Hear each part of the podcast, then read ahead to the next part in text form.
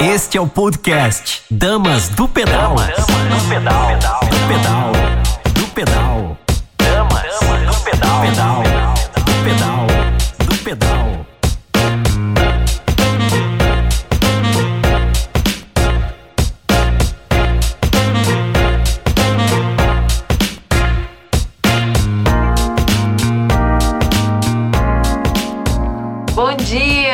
Sou Tcherna Mundim e esse é mais um Dama do Pedal, programa feito por apaixonados pelo ciclismo, para apaixonados pelo ciclismo, para você que vai se apaixonar e se inspirar aqui com a gente.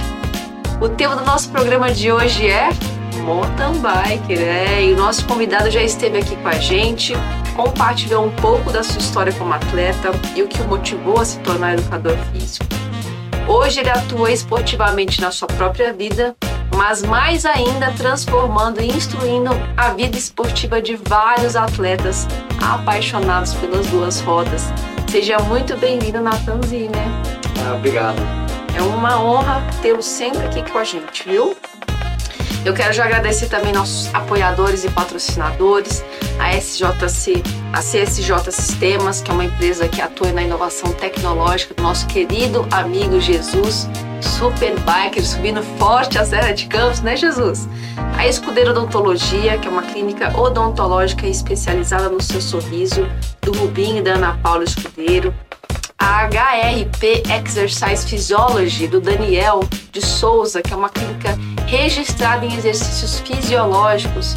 O Daniel é o único da América do Sul com a certificação mais alta do Colégio Americano de Medicina do Esporte.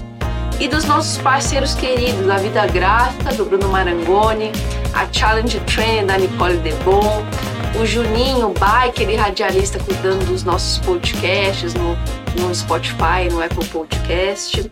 A IDM Audiovisual e o Alemárcio, que cuidam com muito carinho da Dica da Dama. A Web TV São Dimas, que abre seu espaço aqui, queridos, pelo nosso, mediado pelo nosso querido Ricardo, nosso produtor Douglas Marino, né? a Super Zimmer, assessoria esportiva do nosso querido Natan, super parceiro. E a nossa gratidão a cada um, né? A energia de vocês fazem parte desse programa, desse projeto, a busca de mais movimentos sobre as duas rodas para transformar aí as nossas vidas.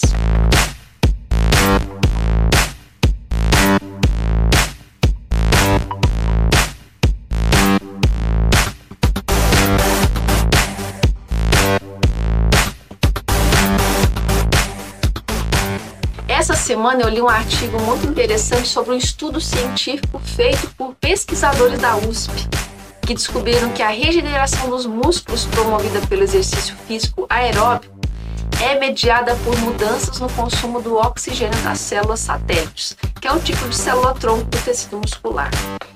O achado pode ajudar na recuperação de lesões e no combate à perda da massa muscular associada à idade. Trabalhos anteriores já mostravam que o exercício com sobrecarga, como a musculação, era capaz de induzir o aumento no número de células satélites. No treinamento físico aeróbico, como o nosso ciclismo, o tecido aprimora sua capacidade, mas mecanismos de reparos associados às células satélites ainda não tinham sido estudados. Então foi verificado que há uma redução do consumo de oxigênio nas células satélites diferentemente do que ocorre no restante do tecido muscular, onde o exercício eleva a demanda do oxigênio. E é a primeira vez que se consegue observar como o exercício aeróbico influencia o metabolismo das mitocôndrias dessas células e o efeito disso na regeneração muscular.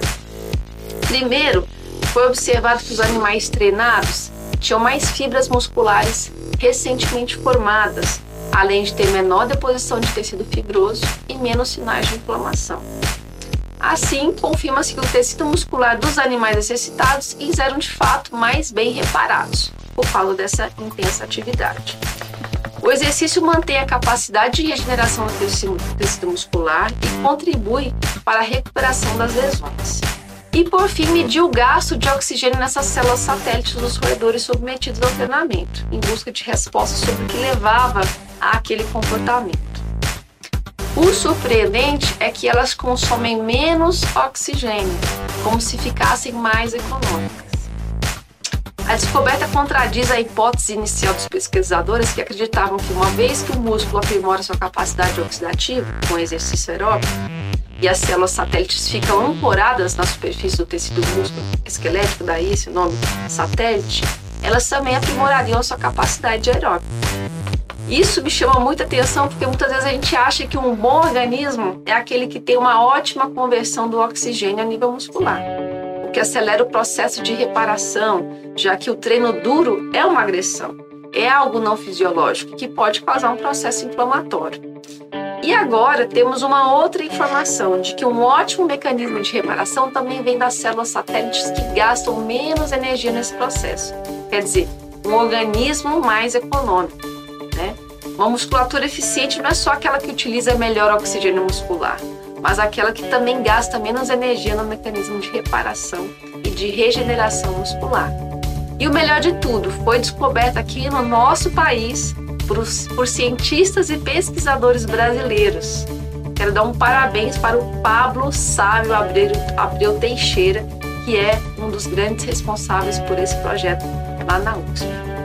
Por isso, mantenha-se em movimento com certeza você terá um corpo muito mais consistente, eficiente e longevo. Além de abaixar aquele seu emocional e te conectar com o seu sensorial, com o seu corpo. Eu acho isso fantástico, lindíssimo. Por isso que tem gente que precisa comer muito para ter uma recuperação e tem gente que tem uma economia com pouco, o corpo novamente já fica apto para o exercício intenso. Cada metabolismo é de um jeito né? É muito bonito. Este é o podcast Damas do Pedal.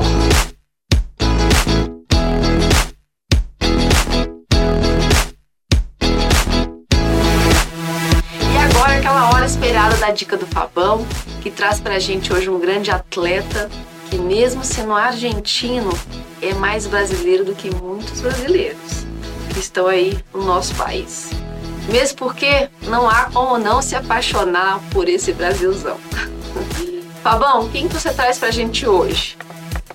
Bom dia, Tcherna. Bom dia, amigos e amigas do Damas do Pedal. Vamos lá? Mais um Dicas do Fabão.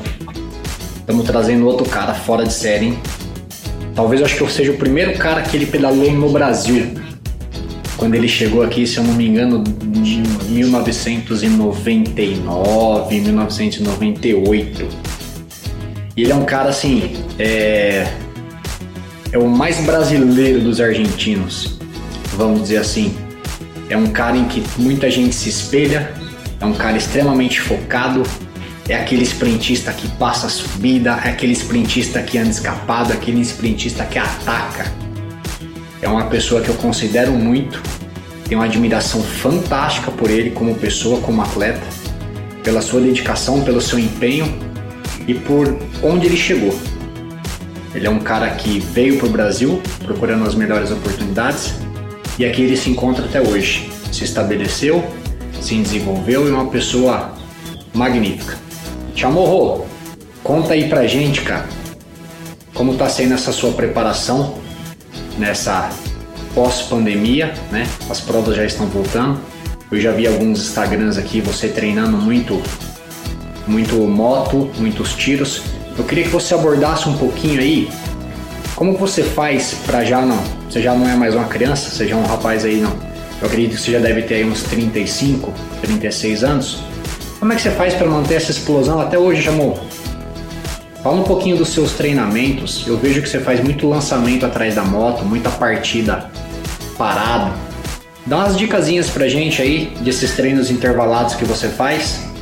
Conta um pouquinho da sua rotina de treinamento, conta um pouquinho da sua história pra gente, desde que você chegou no Brasil, pelas equipes que você já passou, Calói Extra Suzano, Sesc Sandal São Caetano, Memorial, Funvic. Beleza? Chamorro, obrigado pela participação aí no nosso canal. Tcherna, grande abraço. É, vamos tentar trazer sempre novidades aí, sempre trazer a experiência desse pessoal que ainda tá nativo aí tá bom? Mais uma vez, obrigado pela participação.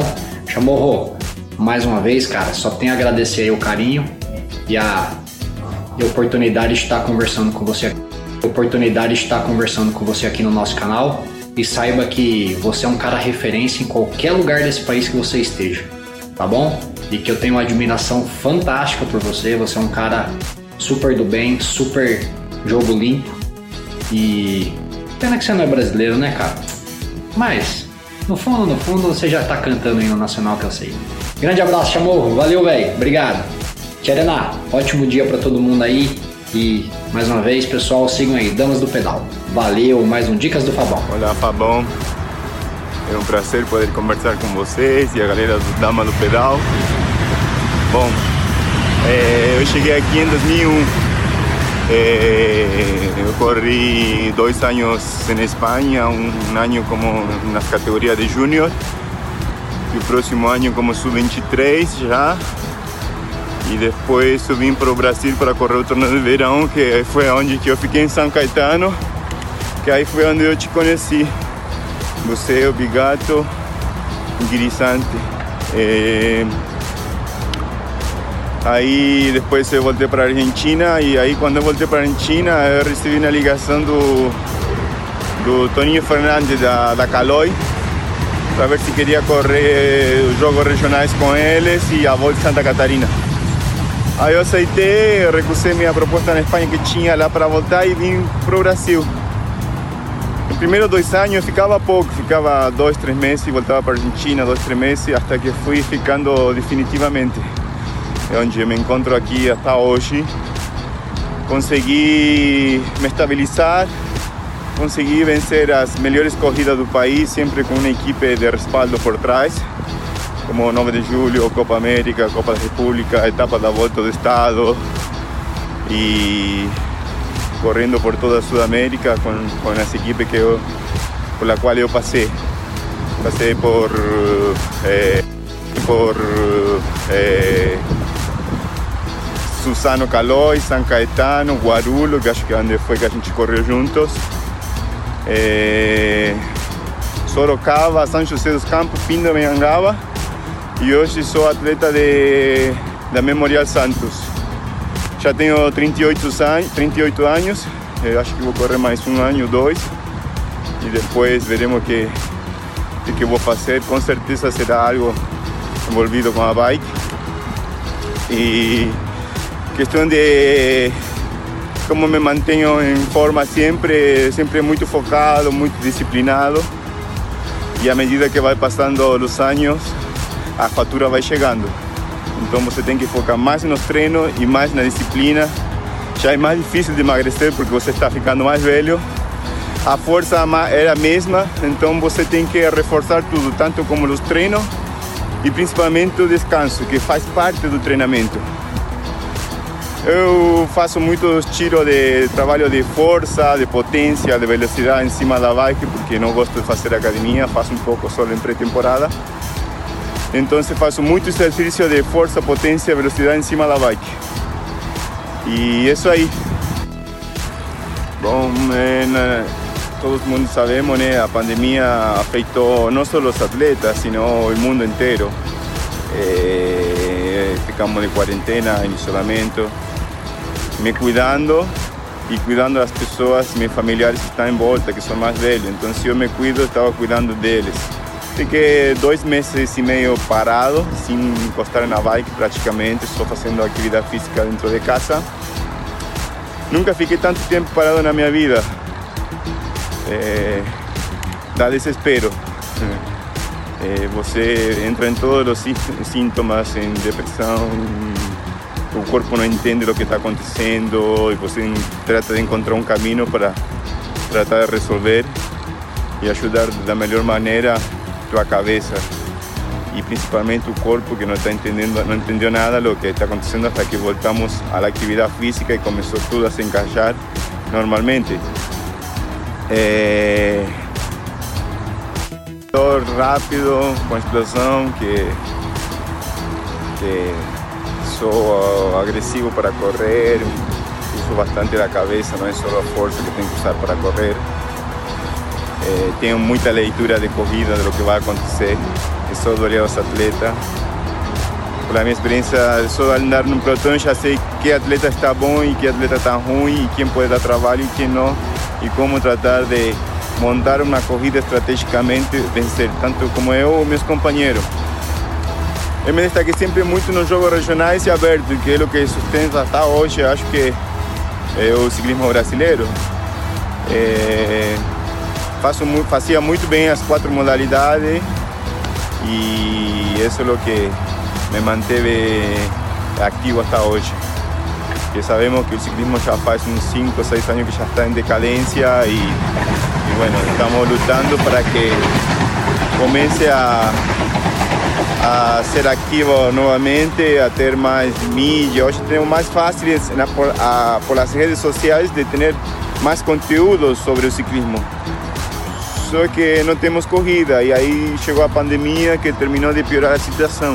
Antigamente tínhamos, há uns 10, 15 anos atrás, Copa América, Copa da República, 9 de julho, Volta do Estado, e hoje já não a temos mais. Então é uma questão de deixar ir procurando outros caminhos e um forte abraço para toda a galera do Damos do Pedal e bom, eh, nos vemos nas próximas corridas. Espero que a pandemia passe logo, que já está passando logo, logo e voltando à normalidade. Tchau, tchau. Você conhece Francisco Ramon Chamorro Paiva? Nascido na cidade de La Plata, dia 7 de agosto de 1981.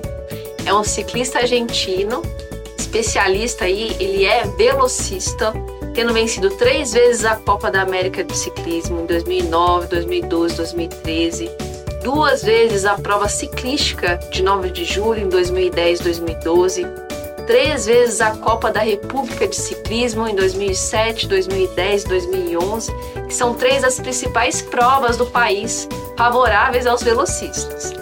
Também conquistou várias vitórias de etapas em provas por etapas, incluindo quatro etapas das, da Volta Ciclística de São Paulo e cinco etapas da Vuelta del Uruguai. Falei igual o seu Ari agora. é um dos grandes nomes da história do nosso ciclismo nos últimos tempos, muito forte e com o coração verde e amarelo. Chamorro, é uma honra para nós, né, você tirar um pouquinho do seu tempo, pouquinho do seu treino aí e nos dedicar um vídeo para o programa. E Fabão, você é um grande atleta e que se conecta e contagia grandes nomes. Então eu só posso agradecer por trazer mais uma referência da história do nosso esporte aqui pra gente e uma pessoa tão forte e tão atual ainda, tão forte ainda na atualidade, né, que fez e faz história aqui no nosso país. Muito obrigada aos meus irmãos, queridos.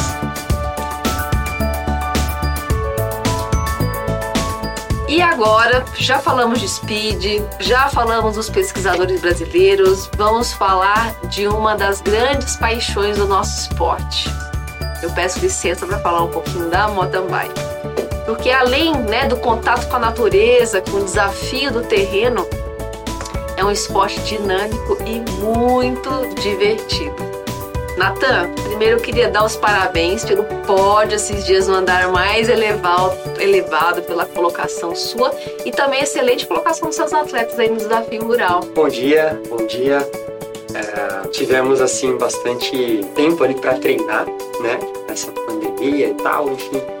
E aproveitamos bastante, né? Ali para trabalhar muitas capacidades ali. Então, assim, eu acho que puxando todo todo esse repertório que a gente teve sem provas, a gente aproveitou bastante ali para dedicar né, um bom tempo ali em cada, em cada aspecto. Eu acho que isso teve um resultado muito positivo na, na primeira prova aí pós-pandemia que no começo da pandemia muita gente parou de treinar, muita gente estava com medo, muita gente estava com essa insegurança em relação à imunidade, mesmo a não abaixar a imunidade. E aos poucos as pessoas foram desmistificando um pouco o Covid, né? Se sentindo um pouco mais seguras para sair e colocar intensidade. Você acha que as pessoas estavam, o nível dos atletas estava nível alto, as pessoas treinaram bem, elas estavam né, no melhor ali naquele momento? Sim, estavam é. sim. Na verdade, é, o nível da, da prova, não só em capacidade, em quantidade de pessoas, mas em capacidade, nas intensidades, estavam estavam bem altos, como se não tivéssemos passado por um, por um, um período de, de, pandemia ali que, né, de início, deu uma, todo mundo parou, poucas pessoas ali, acredito que no primeiro mês, poucas pessoas foram para a rua, né? Mas depois dessa, é, as pessoas começaram a entender um pouco mais sobre o Covid, até porque não tinha muitas informações, uhum. né? E a, com o decorrer disso daí a gente começou a, a, a, ir, a, ir, a voltar aos treinos, na verdade, e começamos a perceber também com alguns estudos, algumas coisas muito, muito, muito cruas ainda, mas né, hoje um pouco mais aprofundados os estudos, mas a gente tem visto cada dia mais que a própria atividade física é o uhum. combate ao Covid. Né? Então, assim, é, de início a gente tinha alguns algumas informações, mas não era nada muito preciso. Então, todo mundo com muita cautela, todo uhum. mundo se cuidando, se respeitando muito ainda nessa nesse respeito. Mas deu bom, deu bom. Você já faz muitas provas há muito tempo, tem uma vivência, né? Eu, eu vejo que, o, que esse Covid, né, que essa, esses meses todos transformou cada uma das pessoas, né? A gente não tem como, a gente não é a mesma pessoa. Foi uma, uma evolução em curto tempo intensa, né? Com tanto de coisa que a gente teve que trabalhar dentro da gente tudo mais. Mas a, a emoção da prova, né? Porque foram um grande tempo sem prova e de repente veio a prova. Você achou que em você o impacto disso, né? Se esteve mais tranquilo ou realmente teve um, um, um sabor diferente, uma percepção nova, ou ficou mais ainda é, ansioso, ficou mais em paz? Como foi para você essa retomada aí? Pessoalmente, a gente sempre tem aquele friozinho na barriga, aquela sensação ali pré-prova, mas como a gente passou um espaço de tempo muito grande sem provas, voltou um pouco mais acalorada essa sensação, né? Então, ok. Né? A gente dá uma respirada ali, dá uma acalmada, mas foi como se fosse uma grande prova, né? um evento muito grande. E na uhum. verdade foi uma prova mais regional, Sim. mas com uma sensação de algo grande, que na verdade foi, né? Uhum. Uma reconquista aí do espaço, do, do esporte da retomada, da retomada. Né? Então, assim, teve uma, um impacto forte, vamos dizer assim, não só para mim, mas para uhum. todo mundo ali que estava presente, sentiu, acho que é mais ou menos da mesma, da mesma informação. E, e qual foram os procedimentos adotados assim, no, pelo desafio rural em relação a, a ao Covid mesmo? Como você de, percebeu? A primeira ideia, não levar mais pessoas para a prova, por exemplo, levar tio, levar. Não, levar só o essencial ali, no máximo a família, quem normalmente sempre acompanha. Né? Não fazer convites externos para não ter superlotação do espaço onde as pessoas ficam, na, nas barracas ali das equipes. Uh, na, na largada, todo mundo de máscara, né? no alinhamento ali, antes de dar a largada, todo mundo de máscara.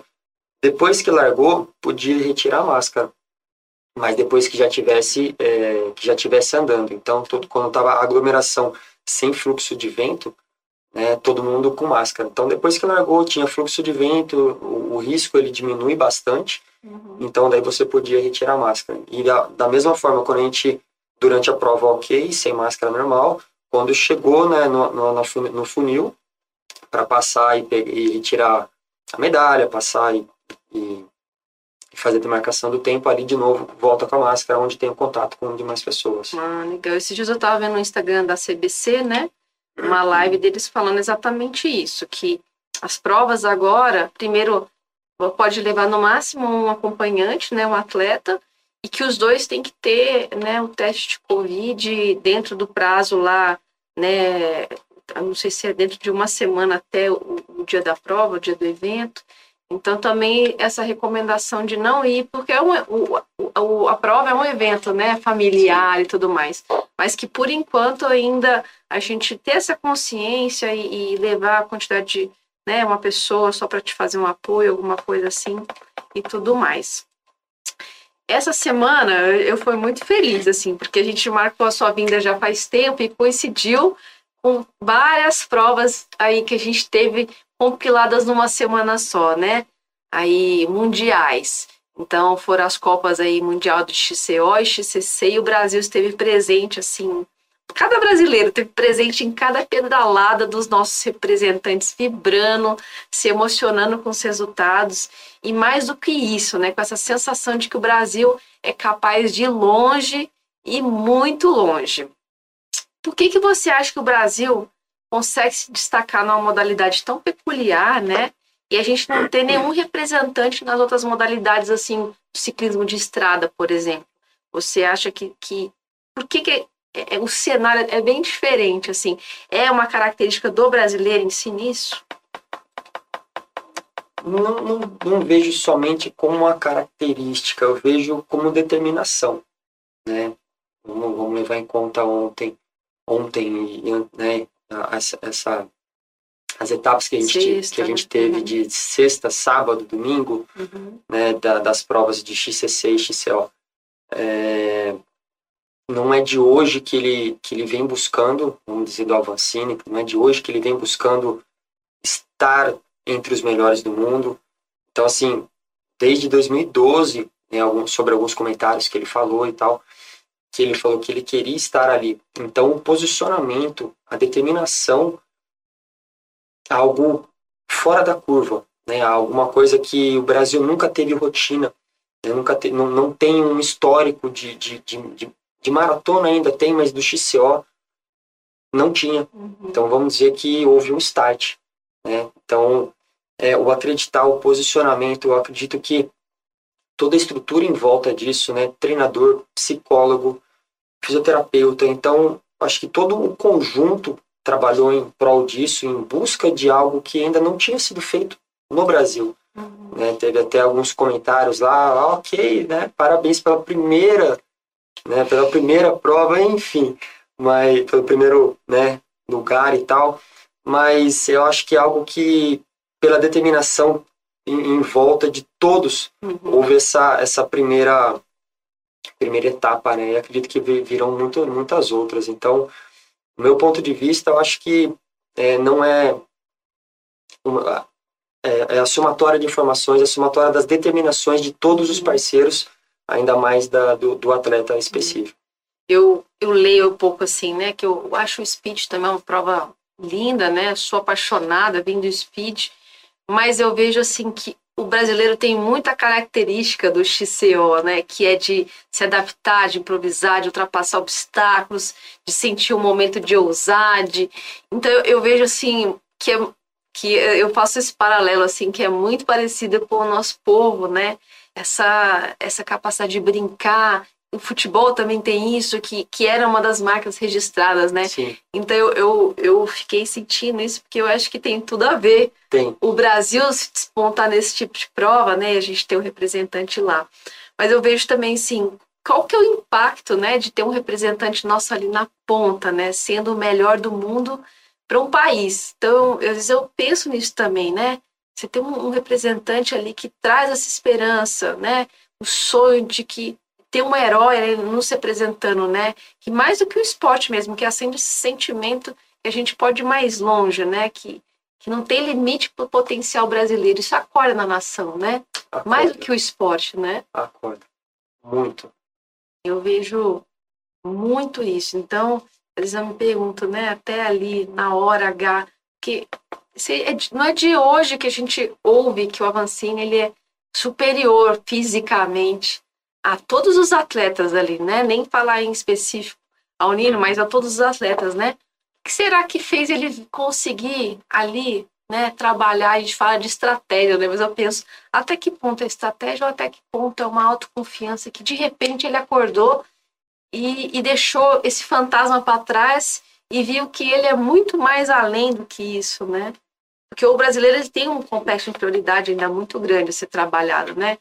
Por isso que eu falo que a gente é facilmente dominado por outras nações.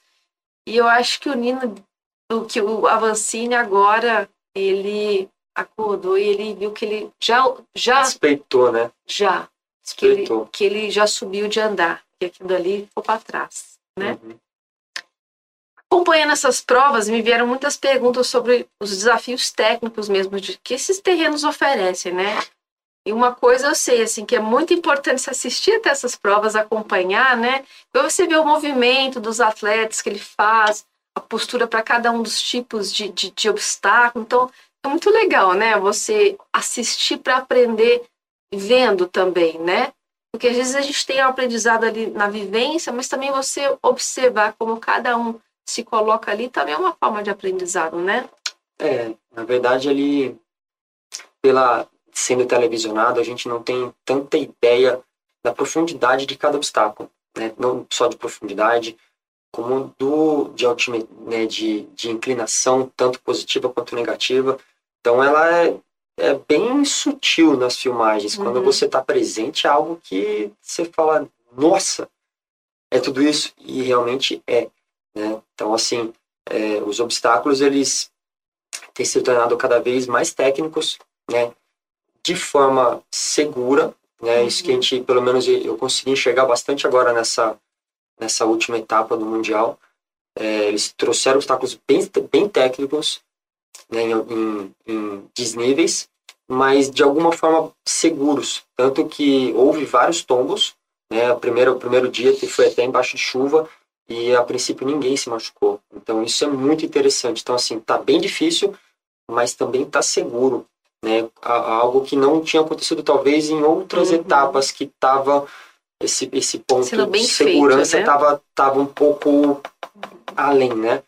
Então, assim, eu acredito que tem, tem ficado cada dia mais prazeroso, assim, de assistir e, de fato, a gente aprende muito, né? Assim, em ver os atletas, assistir os atletas, por exemplo, a prova do Mundial, é, o, o, estar ali fazendo, você aprende, de fato, mas o assistir você consegue ter algumas noções diferentes, às vezes, de, de, como ultrapassar um obstáculo de uma forma diferente daquela que você às vezes vinha fazendo, uhum. né?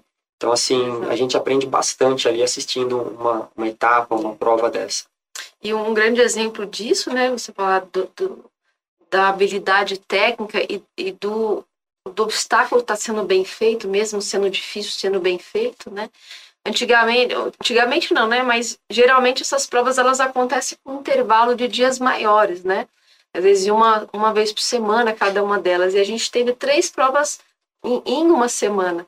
E a gente sabe que quanto mais cansado, mais a gente tende a perder um pouco essa habilidade técnica, né? E para não ter tido tantas quedas assim, demonstra que realmente eles, além dos atletas estarem bem preparados, né, te, tecnicamente, para não perder isso daí com o cansaço, com o acúmulo, também de estar tá sendo bem feito, né, cada um desses, desses trajetos, desses desafios ali da, da, uhum. da prova.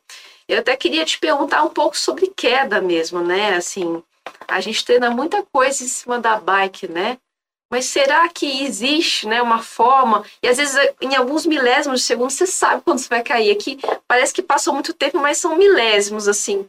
E às vezes dá tempo de você fazer alguma manobra para atenuar o impacto, alguma coisa assim.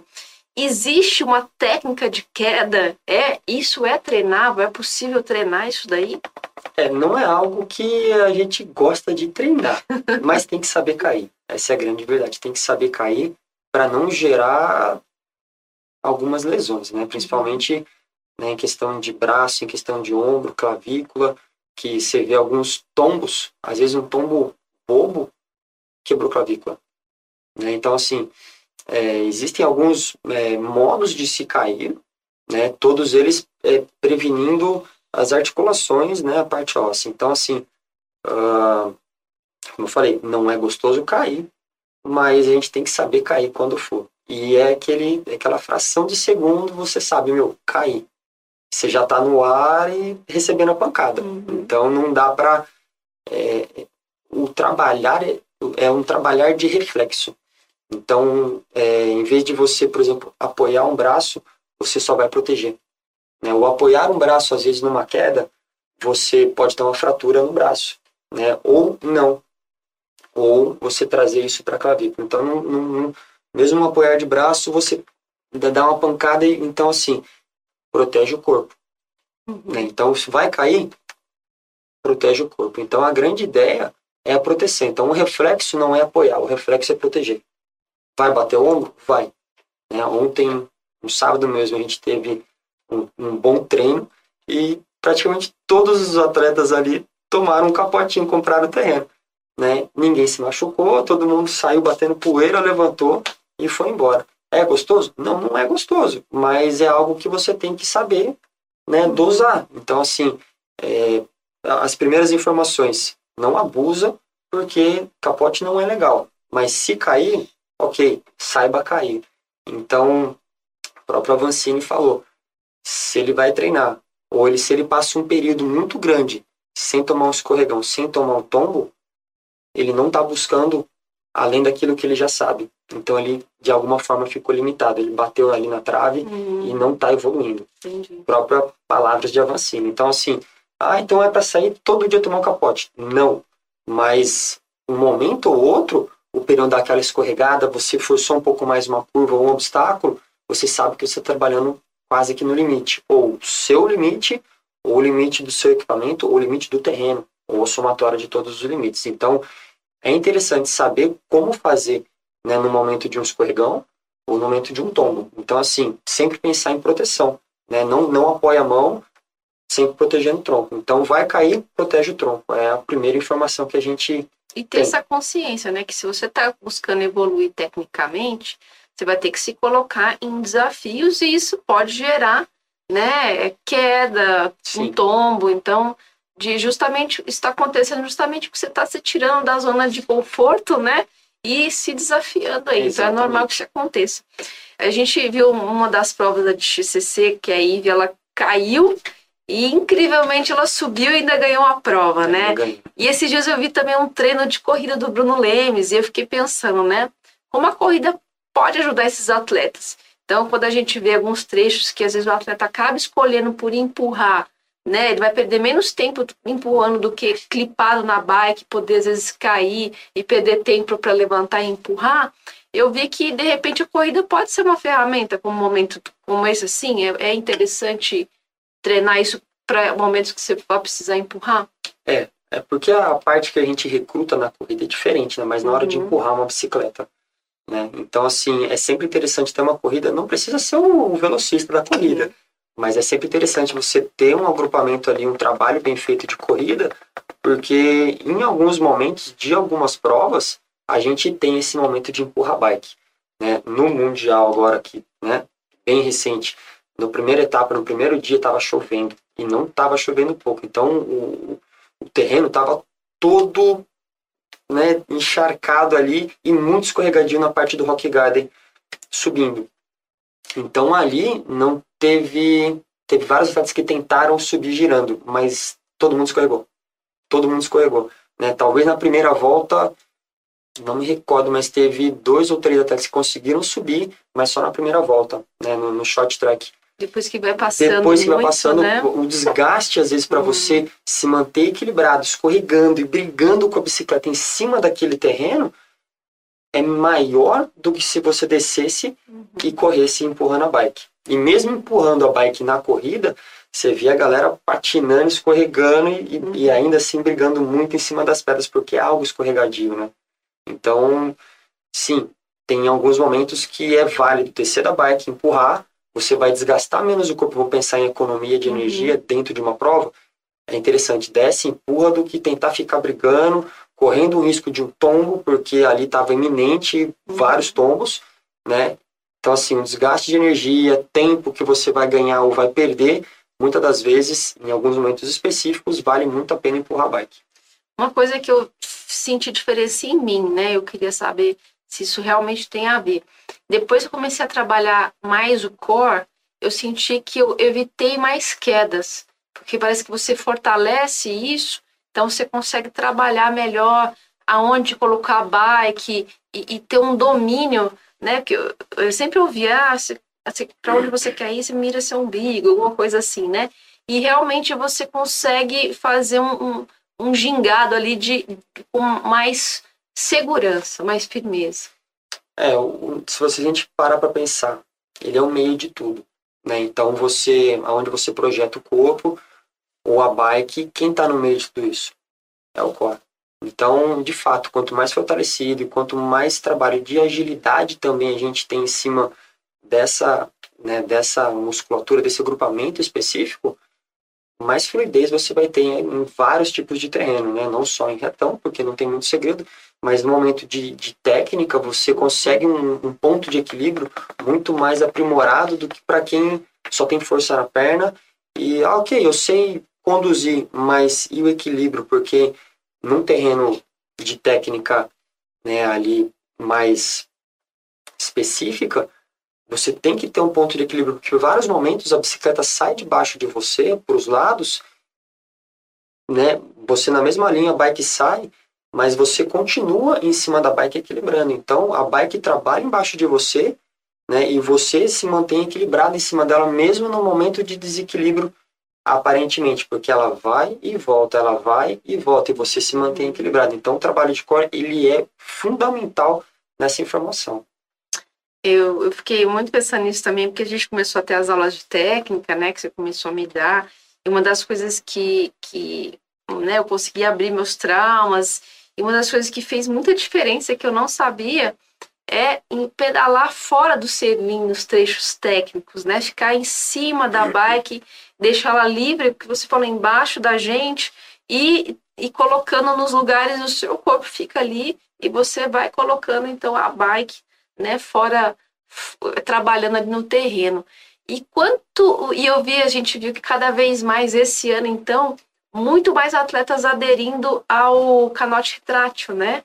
Então, quanto isso faz diferença nos trechos técnicos, né? Que eu quando eu lá não, não tenho aí no canote retrátil, mas quando eu tinha a possibilidade de abaixar o selinho, eu sentia total a diferença da mudança Muda. do centro de gravidade e da segurança para passar, né? É.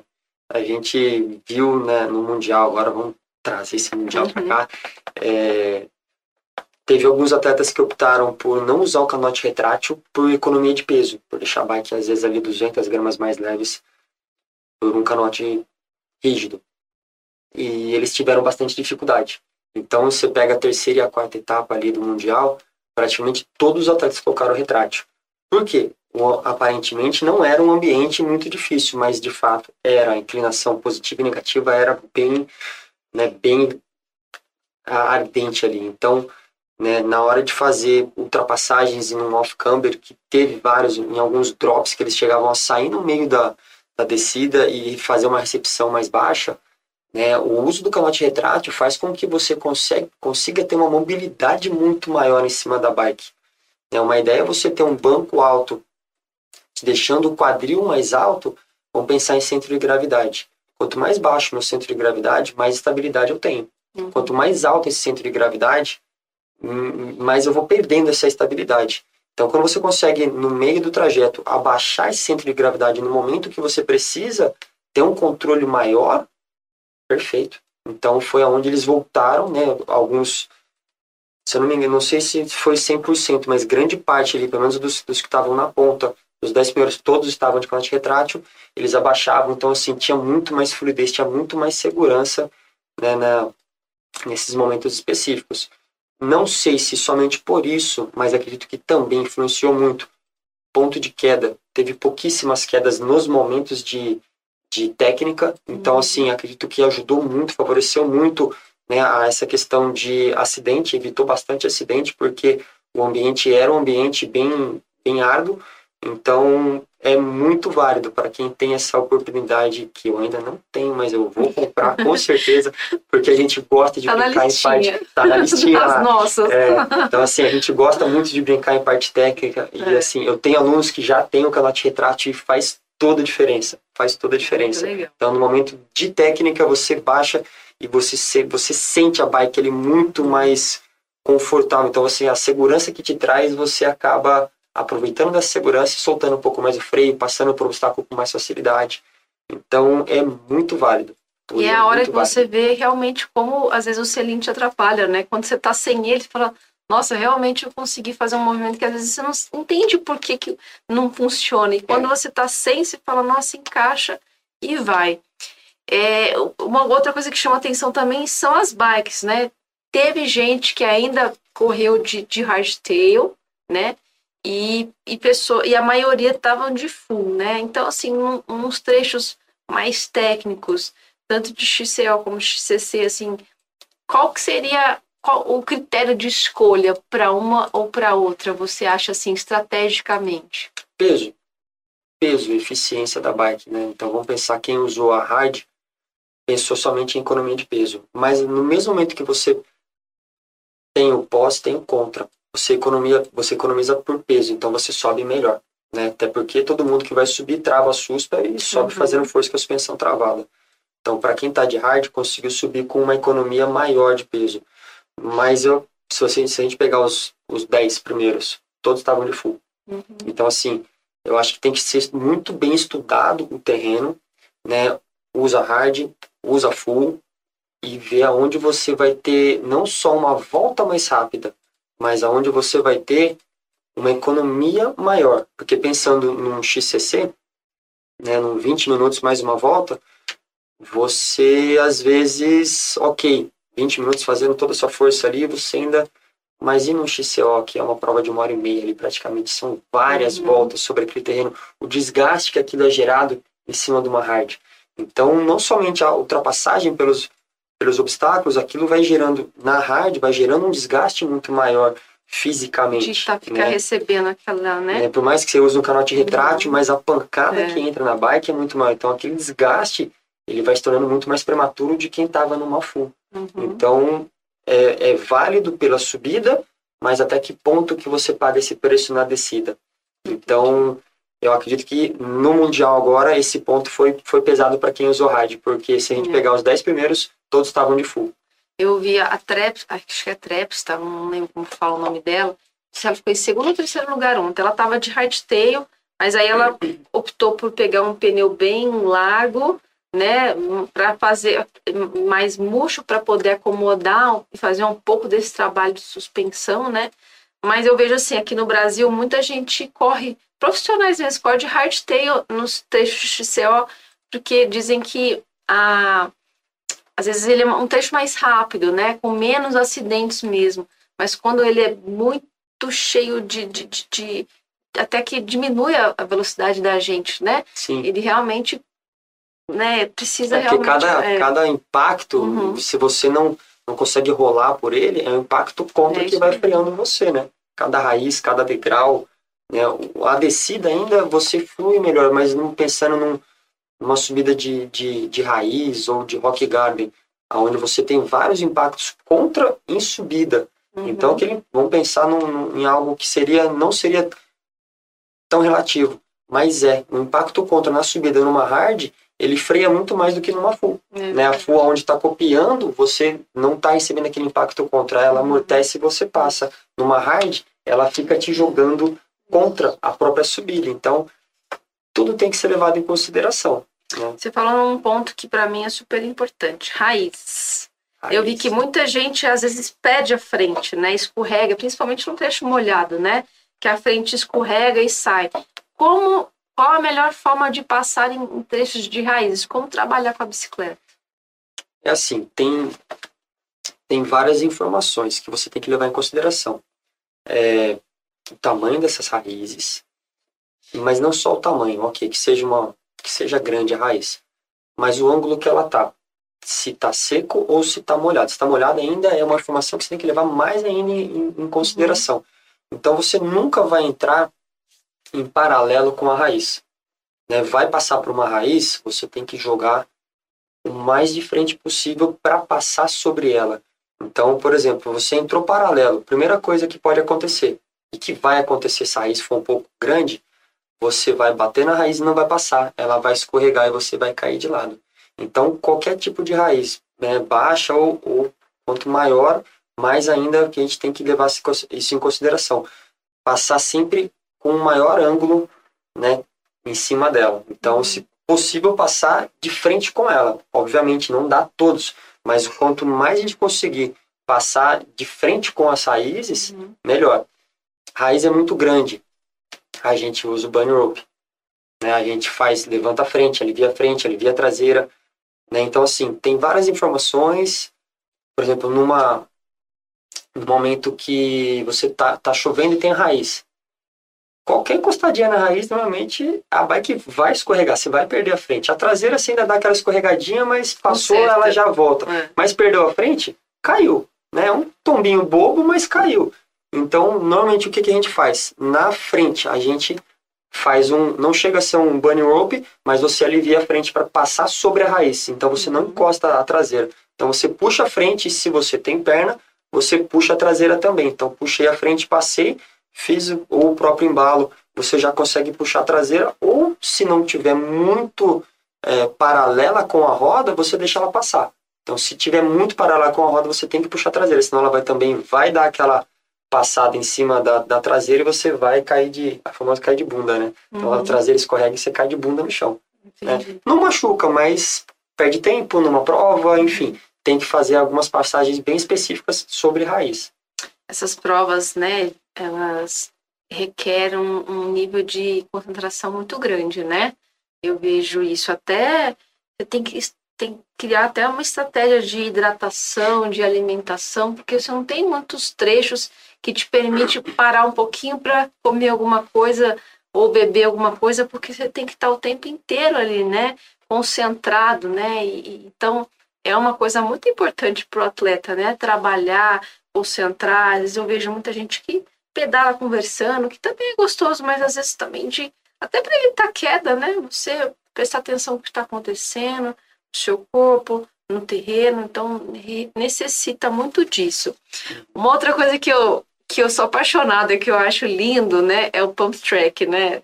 É, essa funfada, assim, que você não precisa pedalar, que você consegue ganhar velocidade no pump track. Como que funciona e- esse movimento para poder ganhar velocidade ali, aumentar a velocidade?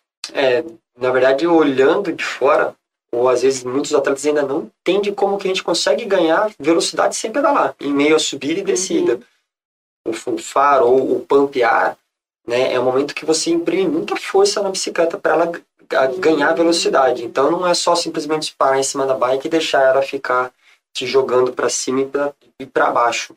É o momento que você, é, vamos explicar rápido aqui, todo um ponto de subida, você, quando vai subir, você quase que faz um salto sem tirar a roda do Uhum. chão, então não, não se torna um salto, mas você alivia todo o peso da bike para ela poder subir sem o, o- com, com o menor é, arraste contra, e na hora que ela vai descer, o próprio peso do seu corpo que já está lá em cima, com a bike perto do seu corpo, você imprime o corpo para frente e o braço para Como se baixo. fosse um puxa e empurra. Um puxa e Exatamente. empurra. Então, o momento todo do pumping, ou do pumping, você puxa e empurra, puxa e empurra. Então, você é um momento que você economiza na pedalada, mas o cardio ele não vai abaixar de forma nenhuma, porque a força que você imprime é muito maior do que se você estivesse pedalando.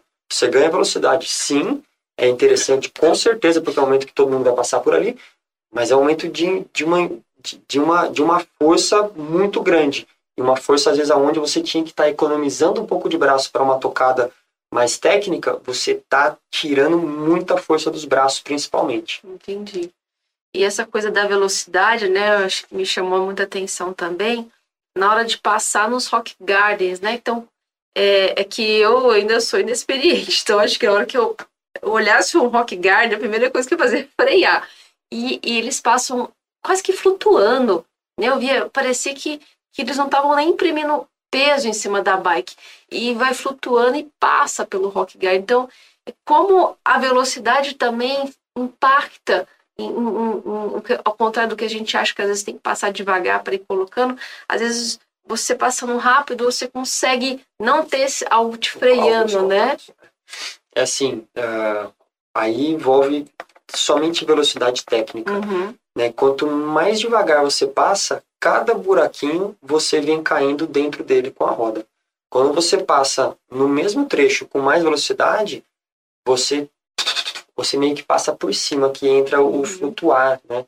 Então assim, a pancada ela é mais rígida, ela é mais é, mais contundente sobre a sobre a, a roda, sobre a suspensão ali sobre a bike, mas você bate muito menos. Então, quanto mais rápido você passa, lógico, tudo tem um limite, principalmente em questão dos é, de cada rock garden, mas você vai aprimorando a linha. Então, assim, às vezes no rock garden tem uma, tem duas, tem até mais linhas. Mas realmente tem uma linha principal ali que é onde todo mundo passa, que é onde eles conseguem flutuar, mas tem mais é, partes contundentes, onde não vai ter um furo de pneu, onde não vai ter um, um- um- não vai limitar a suspensão nem nada. Então você consegue, em alguns momentos, flutuar, passar por cima daqueles pequenos é, buracos, as cavas ali entre as pedras e não sofrer tanto com essas pancadas. Então, assim, a pancada ela entra mais forte, mas você passa por muito menos pancada do que se tivesse devagarzinho acertando cada, cada buraco. Então, assim, primeira coisa, achar a linha, achou a linha, achar a velocidade correta. E, e, o ideal, tanto no pump track ou como no rock garden, é trabalhar com a suspensão toda aberta? Toda aberta, toda aberta, justamente por isso, porque se você trava no momento que ela vai, ela vai e vai bater com muita uhum. força, né? Você vai receber toda aquela pancada no braço, então acabou. Você tem que, você tem que entrar numa velocidade muito menor. Uhum. Então vai entrar na no rock garden, solta a suspensão. Se for uma full, solta as duas o máximo para deixar ela toda solta para ela poder absorver todo esse impacto. E quanto mais ela absorve, menos você sente. Então você consegue uma linha cada vez mais rápida. As, eu fiquei pensando depois, né? As nossas provas aqui no Brasil, a gente tem mais prova de XCO, né? XCC eu não, não vi muito, não temos muitas, né? Hum, não. A gente tem. Nosso formato é mais para XCO, né? As é. provas técnicas. É bem, é bem XCO. O a Copa Internacional foi voltado para XCO. Então, assim, são provas que né, não são. Se a gente pensar em maratona, é uma prova bem curta, é uma prova de uma hora, uma hora e pouquinho, uhum. né? Só que o desgaste que a gente recebe de uma prova de, de um XCO, se comparado a uma maratona, lógico, maratona tem todos os seus, é, os seus desgastes também, que não é baixo, mas eles são mais específicos, né, inferiores. O desgaste de uma prova de um XCO, ele é um desgaste geral. Então, assim, o consumo que a gente tem, vamos pensar em economia, não tem economia. Uhum. Né, em momentos de hidratação, é. de comer alguma coisa. Então, assim. Não tem um alívio, é, né? É aquele, às vezes, momento que você passa ali na. De frente ali, talvez da largada, que normalmente é uma parte reta, uma parte de subida, uma parte que é menos técnica, que você consegue pegar a caramanhola, uhum. tomar um gole d'água e já acelerar de novo para subir ou para descer. Então, assim, não tem muitos momentos que alivia. Então, você pensar em uma hora, uma hora e meia ali, às vezes no máximo, você, durante uma hora e meia, sofrendo, corpo todo subindo, descendo, tomando pancada, é difícil. Não é algo tão simples. A Stephanie Lindolfo, que é uma super atleta, né? Ela tá falando que pump é tudo de bom. É, é, isso que é gostoso, né? É muito divertido. Eu fico olhando aquilo, fico querendo evoluir tecnicamente, porque você vê que é muito divertido, né? É muito gostoso.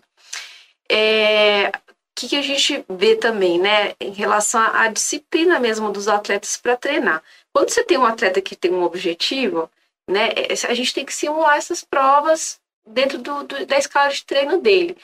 Você tem atletas que não têm objetivo, pretensão de prova, assim, e, e, é mais difícil criar, às vezes, um treino para quem não tem uma pretensão de prova do que para quem tem uma pretensão de prova? É, é por, por questão de periodização. Uhum. Não, não tem um, é, a gente periodiza de referente a algumas datas, tanto que agora, meio à pandemia, não tinha data de prova nenhuma, ficou algo meio, meio aberto. Então, assim, se a gente não gera, foi o que a gente trabalhou agora em meio à pandemia, que a gente trabalhou muita técnica. Uhum. Então, assim, não precisa, não é para ontem. E técnica a gente sabe que é algo que tem que ser construído aos poucos. Então, é um pouquinho, mais um pouquinho, mais um pouquinho, e como a gente não tinha prazo, também não tivemos pressa. Não tinha pressão, não né? Não tinha pressão. Ah, tem uma prova daqui 30 dias que é técnica e tal. Não. Então acredito que é, dá para ter um, um bom trabalho, não precisa, não pode ter pressa, né? Mas dá para ser, dá para ser bem construído. Acredito que dá para é, dá para trabalhar dessa forma de é, especificar, mas você não pode ter pressa. Então tem que, tem que fazer alguns reajustes nisso daí. E sobre pedalar, né? Eu vejo que tem gente que pedala pesado, gira forte, e tem gente que gira né, mais cadenciado, com força e tudo mais. Isso existe assim, um, não uma regra, mas algo que é melhor isso ou aquilo, ou isso também vai um pouco do atleta, do perfil do atleta? Perfil de atleta. É. Perfil de atleta. É, pensando no, né, no XCO, pensando em, um terreno mais técnico, no próprio Mundial a gente via muitos atletas girando com uma cadência que a gente acha mais ideal, girando Uhum. um pouco mais, né? Trazendo um pouco mais de economia, mas você vê também muito atleta girando pesado, né? Tanto subindo quanto na reta, girando com uma cadência bem mais baixa. Então é muito pessoal, né? Igual no ciclismo de estrada, tem atleta que tem uma cadência ali 90, 95 RPM, que você fala, nossa, o cara só ventilando ali, não tá nem fazendo força. E tem atleta que gira lá com seus 80, mais pesadão. Então, no mountain bike também é a mesma informação, né? Tem, tem atletas que sobem travado, fazendo muita força, e para ele é normal fazer aquela força. E tem atleta que sobe com uma cadência bem mais alta, ali girando 100, cento e poucos RPM ali. Se for trazer essa informação, vamos girar bastante para um atleta que gira pouco, ele queima muito mais a perna girando do que fazendo força. Então, pensando em economia, deixa ele girar menos. E é algo que a gente consegue adaptar, consegue melhorar, mas é muito perfil, muito biotipo de cada um. Então, tem que ser respeitado. É, isso faz muita diferença mesmo, né? E também treinar um pouco do outro, né? E também acho que vai muito do dia, do quão cansado você tá. Parece que cada dia encaixa uma passada diferente, de acordo com o nível, né, de, de, de fadiga que você tá, né? Exato. E aqui na nossa região, a gente tem algum lugar para treinar Rock Garden? Vai ter. Na verdade, tem, mas eu acho que o parque ainda está fechado. Uhum. A gente tem o parque aqui da Zona Norte, né, o parque da prefeitura, que eles fizeram uma. Já tinha pista lá, né? Uhum. Mas agora, em meio à pandemia, eles reformaram toda a pista, colocaram, se não me engano, mais um rock garden, algumas curvas em parede. Então, assim, tem, né, pelos alguns vídeos que eu vi, eu não fui lá ainda, né, conheci a pista, conheci o local, mas aparentemente vai ter um bom local ali para treino. Um bom local.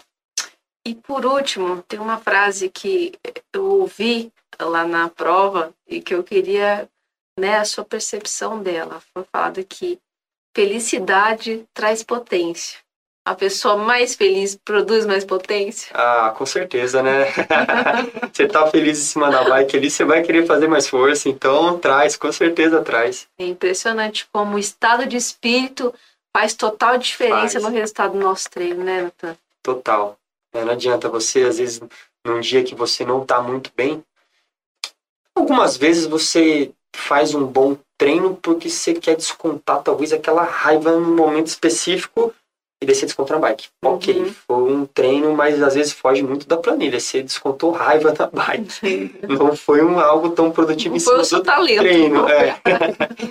Mas você está se sentindo bem, você está se sentindo leve, você está se sentindo preparado para Uhum. aquele momento, faz toda a diferença. É, felicidade, viu, gente? Vamos melhorar nosso estado de espírito, que a gente vai pedalar muito melhor. Natan, eu quero agradecer a sua vinda aqui mais uma vez. Você que tem muita vivência no, no raiz aí, uma vida cheia de desafios e com a sua natureza guerreira, ultrapassou cada um deles e se transformou nesse ser humano aí que se conecta aos seus atletas, porque você se reconhece a cada um deles, a cada dor e a cada conquista. Então, por isso, você consegue estar muito mais alinhado para levá-lo ao objetivo deles, viu? Nossa gratidão mais uma vez. Eu que agradeço. E para você que ficou aqui com a gente hoje, nosso reconhecimento, nosso agradecimento, que o melhor desses atletas que passaram por aqui hoje e passaram por, a- por, por nossa televisão, nossos aplicativos na última semana, te inspire e ainda a se desafiar e a se divertir com a sua bicicleta acima de tudo. Fique agora com as atualidades do nosso ciclismo mundial com o seu Ari, que vai trazer um pouquinho pra gente dos últimos resultados do ciclismo mundial de speed. Uma boa semana para você, um, ótimo dia e até o próximo programa, tá bom? Um beijo, tchau, tchau.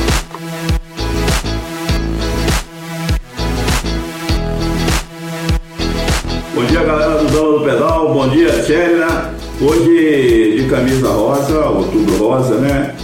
É, da época lá da Copa Rio de Janeiro de Ciclismo, na cidade de Volta Redonda, uma, uma prova sensacional. Partia lá de, acho que um bairro chamado Santa Cruz.